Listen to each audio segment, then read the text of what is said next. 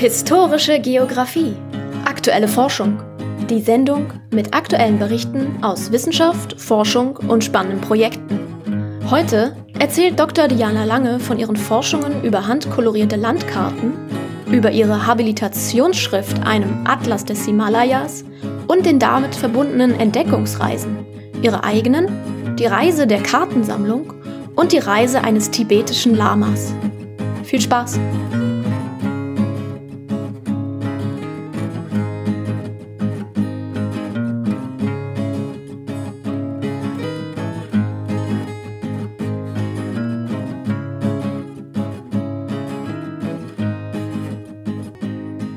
Lange forscht im Bereich der Area Studies, wobei sie sich besonders auf die Region Tibet und angrenzende Regionen sowie Ostasien fokussiert hat. Im Falle der Karten interessiert sie sich besonders für die mit Karten und der Kartenproduktion verknüpfte Wissens- und Sozialgeschichte sowie für die damit verbundenen visuellen Kulturen und kulturellen Interaktionen.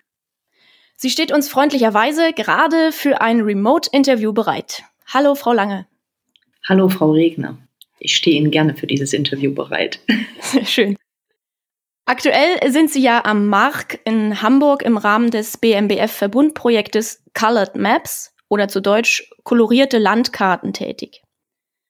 Zum Hintergrund hier noch etwas. Die Abkürzung MARK mit Doppel K steht für Museum am Roten Baum, Kulturen und Künste der Welt.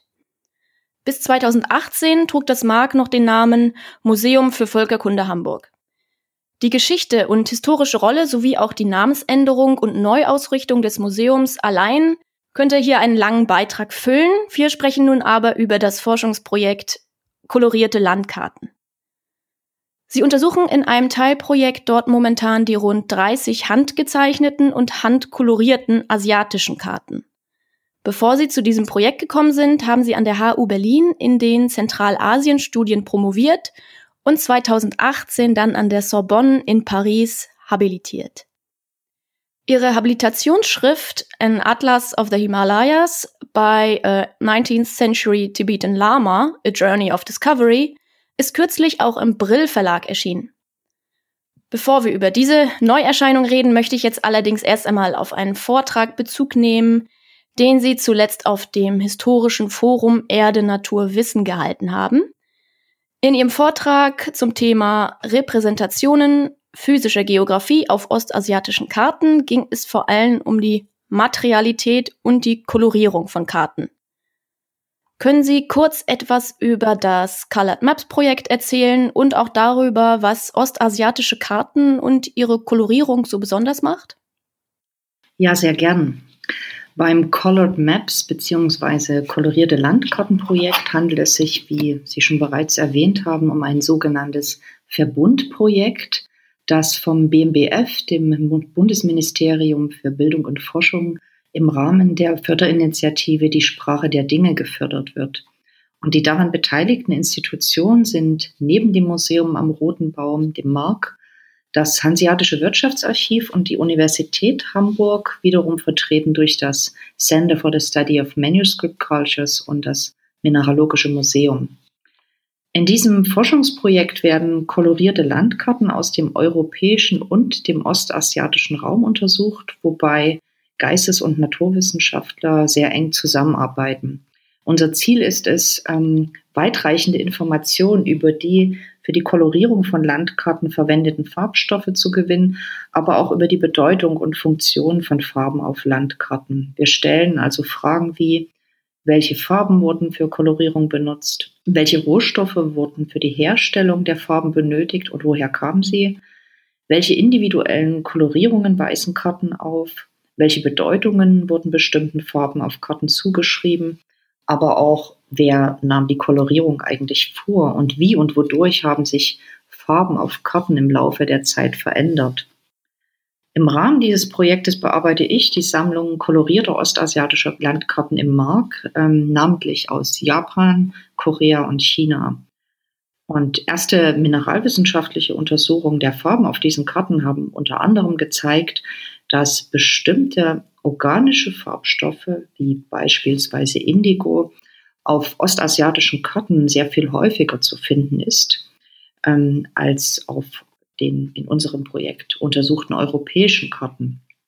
Auf koreanischen Karten aus dem 19. Jahrhundert konnten wir beispielsweise das im frühen 18. Jahrhundert erstmalig in Berlin synthetisch hergestellte sogenannte Berliner Blau nachweisen, was als ein Zeichen für den weitreichenden Handel mit diesem Farbstoff beziehungsweise des für seine Produktion notwendigen Wissens gedeutet werden kann.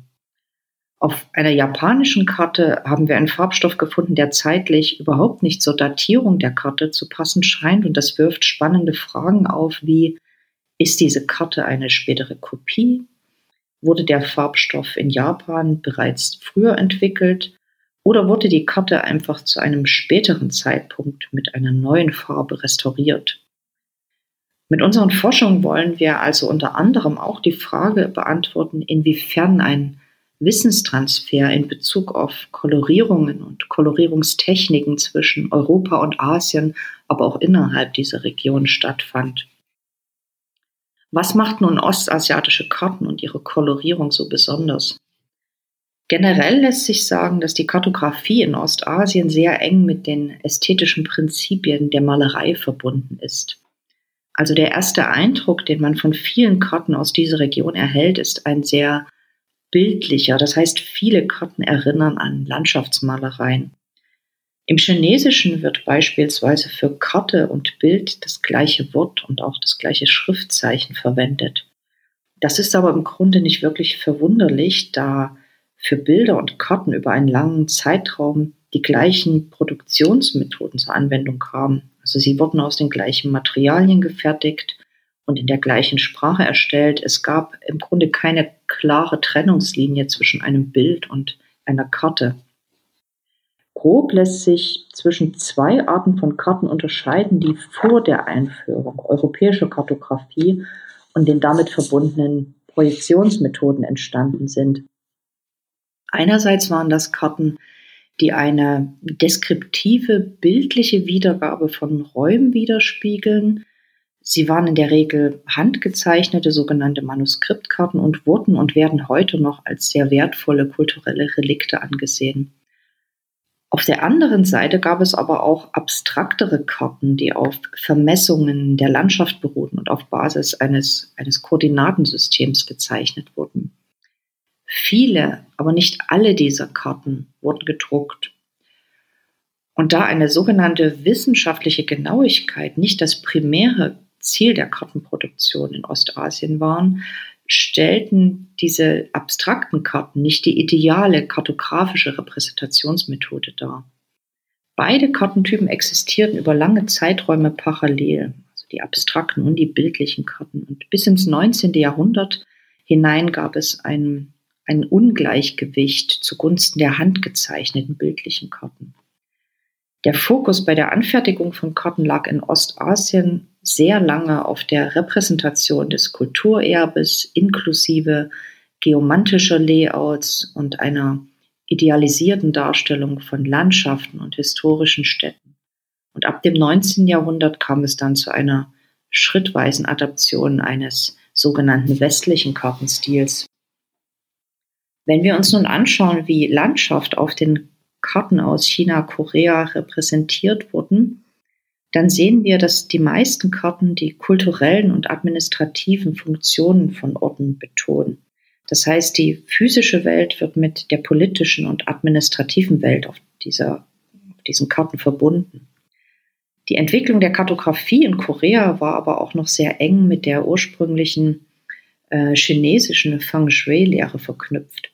Unter dem Einfluss von Feng Shui entwickelte sich in Korea ein ganz einzigartiger Kartenstil, bei dem Berge nicht einzeln, sondern als kontinuierliche Ketten dargestellt wurden, da sie als Leitbahn oder Meridiane einer kosmischen Kraft angesehen werden. Alle Meridiane Koreas beginnen am Berg Pektu oder Pektusan im Norden an der Grenze zwischen dem heutigen Nordkorea und China und die Darstellung und die starke Betonung von Bergketten sind ganz typisch für koreanische Karten und zeigen die besondere Beziehung der Koreaner zu ihren Bergen. Viele Karten aus Ostasien wurden lange nach dem gleichen System koloriert. Das heißt in erster Linie, dass Meere und Flüsse voll koloriert wurden und die Landflächen in der Regel unkoloriert blieben und nur topografische Elemente wie Berge koloriert wurden. Die Farbgebung orientierte sich hier normalerweise an den natürlichen Begebenheiten, das heißt Wasserflächen wurden blau oder grün wiedergegeben. Es gab aber auch Ausnahmen. Also der gelbe Fluss in China wurde häufig gelb koloriert und es gibt auch Karten mit roten und braun kolorierten Flüsse, meist in Anlehnung an deren natürliches Erscheinungsbild. Nicht jeder Fluss ist blau. Berge wurden oft grün, braun, aber auch blau gefärbt und manchmal sogar mit weißen Gipfeln versehen. Und die gewählten Farben orientierten sich ganz klar an den realen Begebenheiten. Im Gegensatz dazu wurde die kulturelle und administrative Funktion von Orten auf vielen chinesischen Karten in erster Linie dadurch betont, dass die Ortsnamen gemeinsam mit bestimmten geometrischen Formen wie Quadraten, Rechtecken und Kreisen, aber auch mit Bildsymbolen wie kleinen Gebäuden dargestellt wurden. Und viele, aber nicht alle dieser Symbole wurden auch koloriert. Auf japanischen Karten wurden häufig visuelle Schlüssel basierend auf Farben und Formen verwendet. So kamen zum Beispiel rote Rechtecke mit schwarzen Rändern, gelbe Rechtecke mit roten Rändern oder auch Ovale mit roten Rändern zum Einsatz. Und die Kartografen in Korea haben eine noch komplexere Kombination aus Farben, Formen und Texten entwickelt und verschiedene Verwaltungsfunktionen von Orten dadurch aufzeigen können. Zum Beispiel repräsentierte ein farbiger Kreis eine Verwaltungseinheit. Und weitere Informationen über diesen Ort wurden durch Begleittexte innerhalb dieses Kreises, aber auch außerhalb bereitgestellt. Also es gab sehr ausgeklügelte ähm, Systeme. Eine Vollkolorierung der Landmassen begann eigentlich erst im 18. Jahrhundert durch den Einfluss europäischer Kartografie und diese Vollkolorierung wurde primär genutzt, um administrative Einheiten wie beispielsweise unterschiedliche Provinzen zu unterscheiden. Vorher wurden dafür gleichfarbige Symbole eingesetzt, um Orte zu kennzeichnen, die zur gleichen administrativen Einheit gehörten.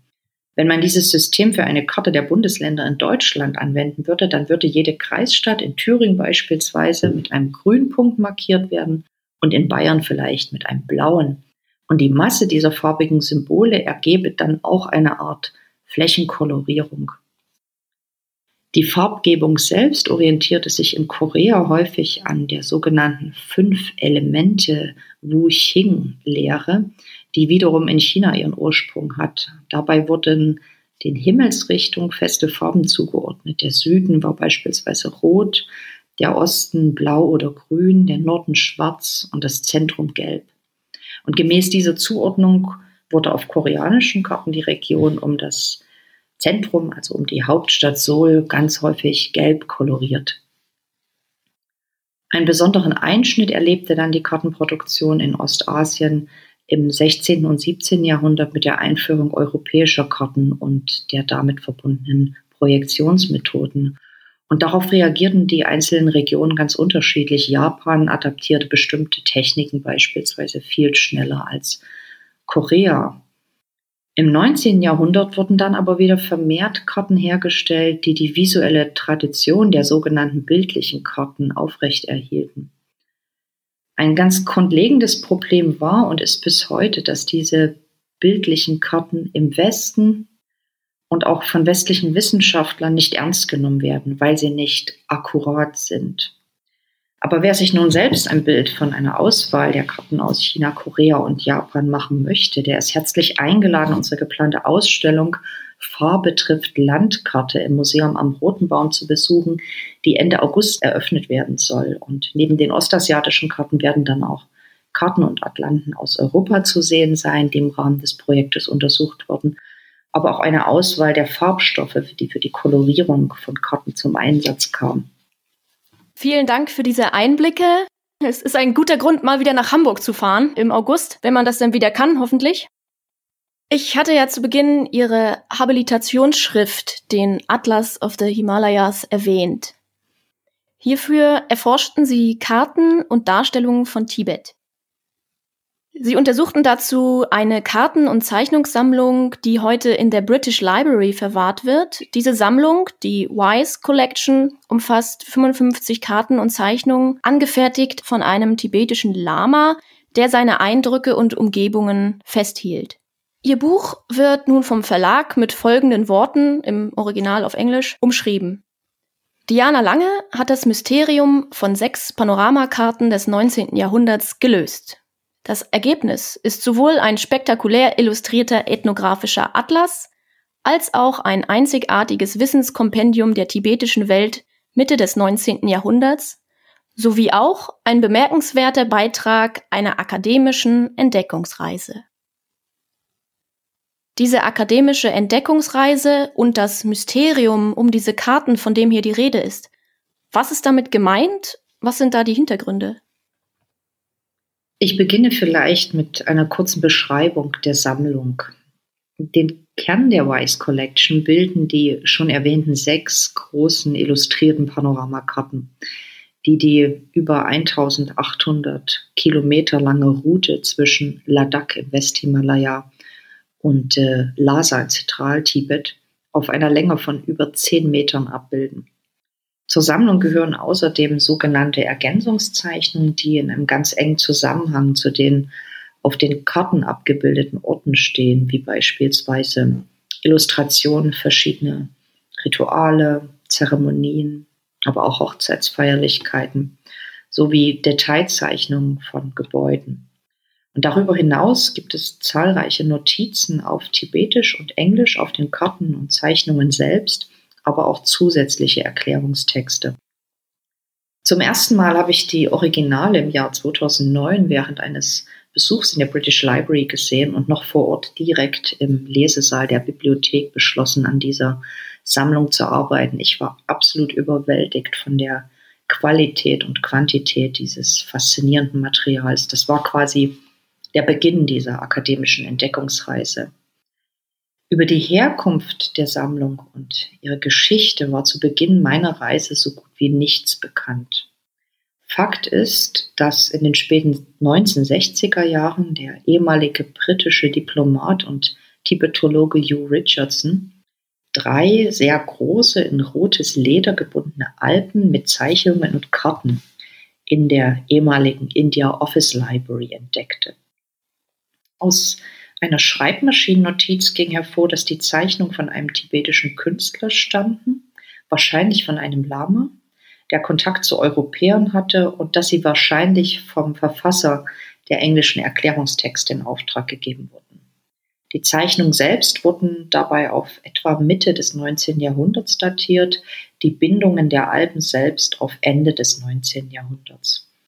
Auf den Alben waren mit großen goldenen Buchstaben der Name Weiß aufgedruckt, mit dem aber in den 1960er Jahren niemand etwas anfangen konnte. Es hat 30 Jahre gedauert, bis Ende der 90er Jahre, bis Wise schließlich als Thomas Alexander Wise identifiziert werden konnte, ein schottischer Mediziner und Sammler, der der ersten Hälfte des 19. Jahrhunderts im damaligen Bengalen in British Indien tätig war. Die Sammlung wurde also nach Weiss benannt, aber er war nicht derjenige, der sie in Auftrag gegeben hat. Und als ich anfing, an der Sammlung zu arbeiten, dachte ich eigentlich, dass ich die Richtung kenne, in die ich gehen würde. Aber im Grunde hatte ich keine Vorstellung von der phänomenalen Forschungsreise, die vor mir lag. Zum Glück kam ich in den Genuss eines zweijährigen Forschungsstipendiums der Gerda Henkel Stiftung, durch das es mir möglich war, mich wirklich zu 100 Prozent auf diese Forschung zu konzentrieren.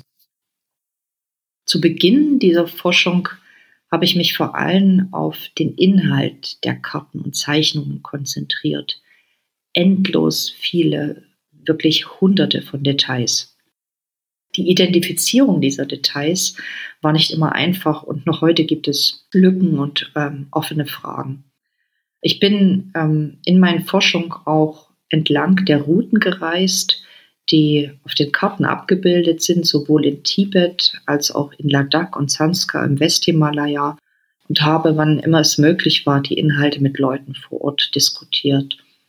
Und viele Dinge konnte ich überhaupt erst vor Ort erkennen und durch diese Diskussion. Je länger ich mich dann mit dem Material auseinandersetzte, desto mehr neue Fragen tauchten auf. Fragen, die sich nicht nur auf die vielen Geschichten in den Karten und Zeichnungen konzentrierten, sondern auch auf die Geschichte der Sammlung selbst, die einem Mosaik ähnelt, das Stück für Stück zugänglich wurde. So oft wie ich konnte, habe ich versucht, mit den Originalen in der British Library in London zu arbeiten. Ich hatte aber zum Glück auch sehr gute Digitalisate zur Verfügung. Mehrere Reisen führten mich dann nach Dundee in Schottland, die Geburtsstadt des Namensgebers der Sammlung, Thomas Alexander Weiss. Und vor Ort ähm, habe ich dann herausfinden können, dass es eine weitere Weiss-Sammlung gab, die Weiss selbst einst als sein Kuriositätenkabinett bezeichnet hat. Und dabei handelt es sich vor allem um Objekte, die er selbst in Indien gesammelt hat, aber auch nach seiner Rückkehr nach Großbritannien erworben hat.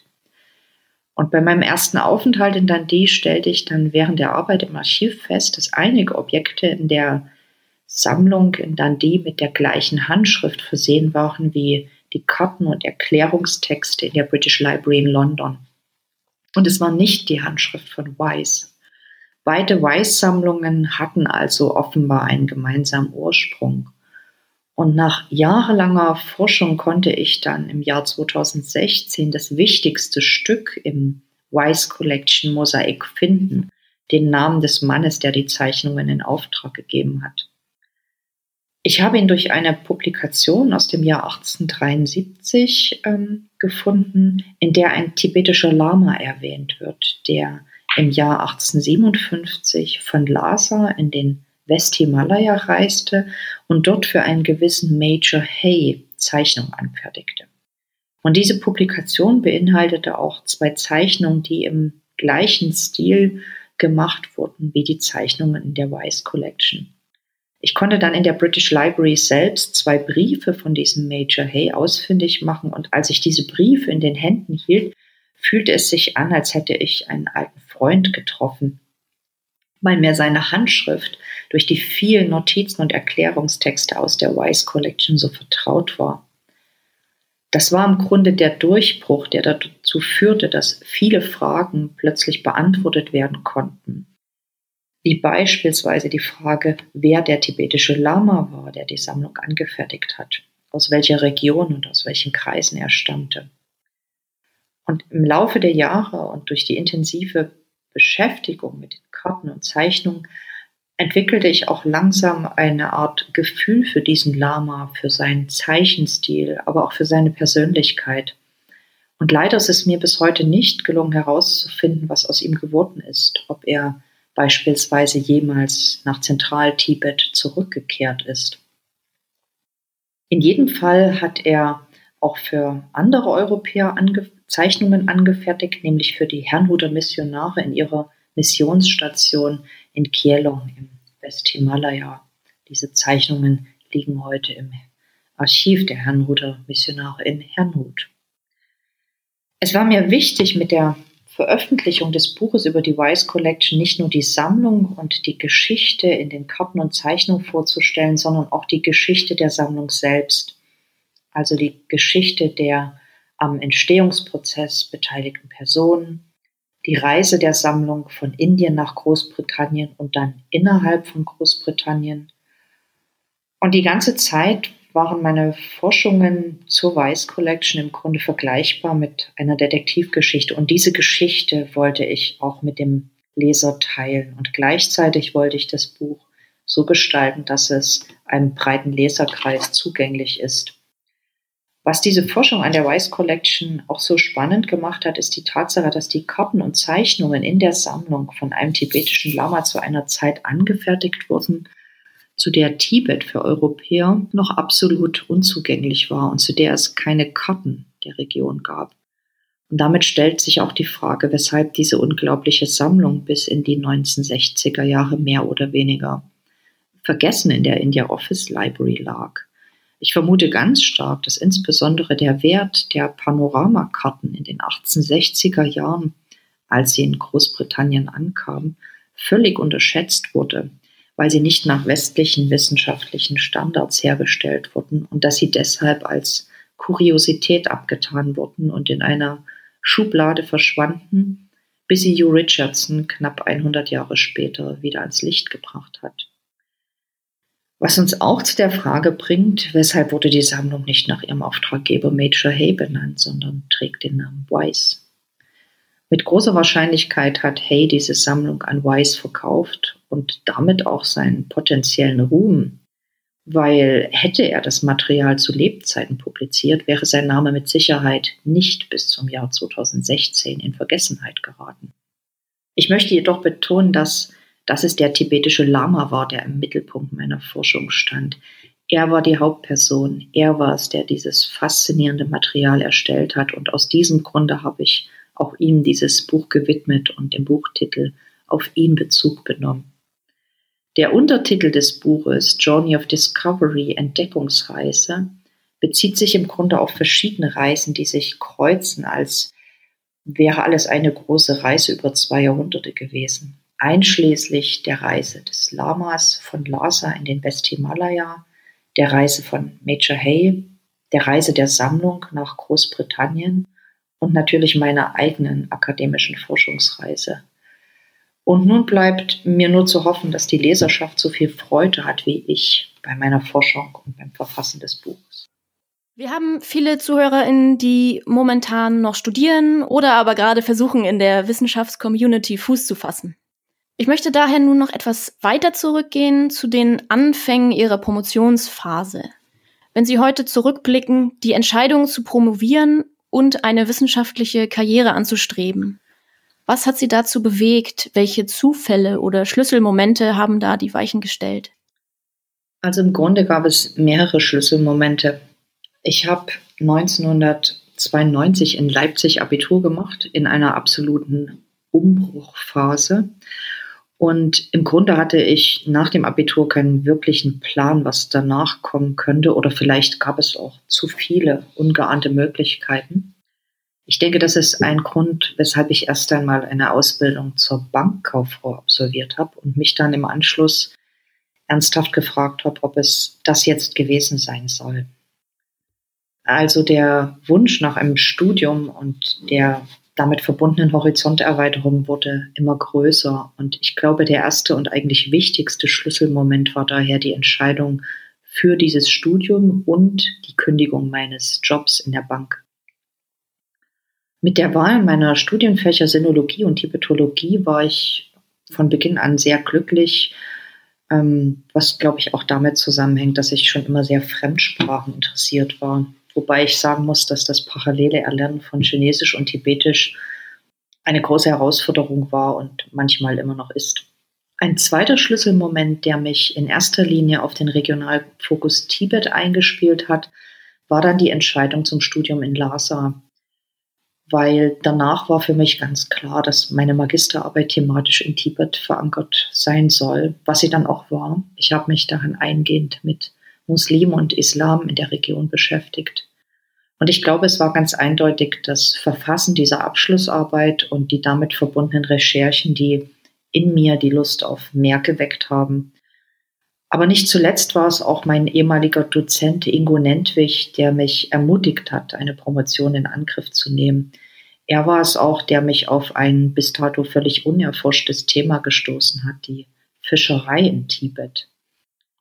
Und da meine Recherchen für die Magisterarbeit ausschließlich auf Textlektüre basierte und ich im Rahmen einer Promotion unbedingt Feldforschungen durchführen wollte, war ich diesem Thema gegenüber eigentlich sofort aufgeschlossen. Und da es kaum schriftliche Quellen zum Thema Fischerei in Tibet gab, war ich auf Forschung vor Ort quasi angewiesen. Im Rahmen meiner Dissertation dokumentierte und analysierte ich dann die wirtschaftlichen, technischen und soziokulturellen Dimension von Fischerei in Süd- und in Zentraltibet. Ich untersuchte dabei ganz konkret, in welcher Form sich tibetische Fischer an die geografischen, ökologischen und kulturellen Rahmenbedingungen ihrer Umgebung anpassten und wie sie das Potenzial ihres Lebensraums für, ihre, für ihr Wirtschaften nutzen. Ich wollte im Grunde herausfinden, in welcher Form die Fischer auf diese vielen Veränderungen reagierten, die sich in den letzten Jahrzehnten aufgrund politischen, gesellschaftlichen, wirtschaftlichen, infrastrukturellen und natürlich auch technologischen Wandels ergaben. Und das letzte verbliebene Fischerdorf Zentraltibets bot hier die ideale Möglichkeit für eine detaillierte Fallstudie. Und in diesem Fischerdorf während dieser Forschungen traf ich dann auch auf sogenannte Jackhautboote, Boote, die aus Jackhaut angefertigt wurden und die ein ganz wunderbarer Indikator für Veränderungen im soziokulturellen und wirtschaftlichen Bereich waren.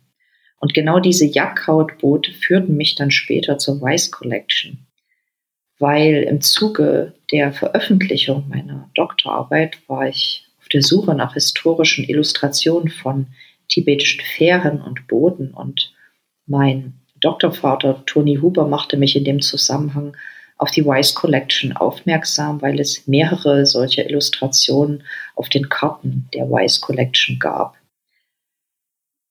Ich war von diesen Karten und Zeichnungen vom ersten Moment an fasziniert, obwohl ich sie zunächst nur am Computerbildschirm zu sehen bekam. Und die Karte, mit der alles begann, auf der kleine Fähren und Boote zu sehen sind, ist auch die Karte, die es dann auf das Cover meines Buches am Ende geschafft hat. Also im Grunde war und ist es so, dass sich in meinen Forschungsprojekten immer wieder Türen zu neuen Projekten öffneten, so wie sich dann nach der Arbeit an der Wise Collection das Projekt kolorierte Landkarten am Horizont auftat. Ich würde sagen, dass ich eher auf Umwegen eine wissenschaftliche Karriere eingeschlagen habe. Es gab mehrere Schlüsselmomente, die mich darin bestärkten, aber auch Kollegen und Mentoren, es gab natürlich auch Tiefpunkte und Durststrecken, aber ich glaube, die gibt es überall. Und was mich am meisten an meiner Tätigkeit fasziniert, ist die ständige Horizonterweiterung. Und ich denke, das ist neben einer Begeisterung für die Forschungsthemen die wichtigste Voraussetzung für diesen Job, die Bereitschaft, sich auf ein lebenslanges Lernen einzulassen. Natürlich ist es ein ganz wunderbares Gefühl, eine gedruckte Publikation in den Händen zu halten, aber insgesamt betrachtet war für mich der Weg eigentlich immer spannender als das Ziel. Ein Gedanke, der mir vor so vielen Jahren mit Anfang 20 während meiner Tätigkeit in der Bank relativ häufig kam, war, irgendwann bist du 30 und fragst dich, weshalb du es nicht getan hast. Nun glücklicherweise habe ich es getan, einen vermeintlich sicheren Job gekündigt, um mich auf eine Entdeckungsreise zu begeben. Und ich habe diesen Schritt nie bereut. Ich hatte keine Vorstellung, wohin mich diese Reise führt, aber ich kann mit gutem Gewissen behaupten, dass ich das erreicht habe, wovon ich immer geträumt habe, einen Job, der mich in jeder Hinsicht erfüllt. Mit diesem positiven Resümee endet die heutige Folge. Weitere Informationen über das Colored Maps Projekt, dem Mark in Hamburg, Leseempfehlungen, den Link zum Buch Atlas of the Himalayas sind in den Details zur Folge aufgelistet. Wenn Sie auch die nächste Ausgabe im März nicht verpassen wollen, abonnieren Sie unseren Podcast. Kommentare und Hinweise erreichen uns über kontakt at histgeo-bamberg.de. Bis bald!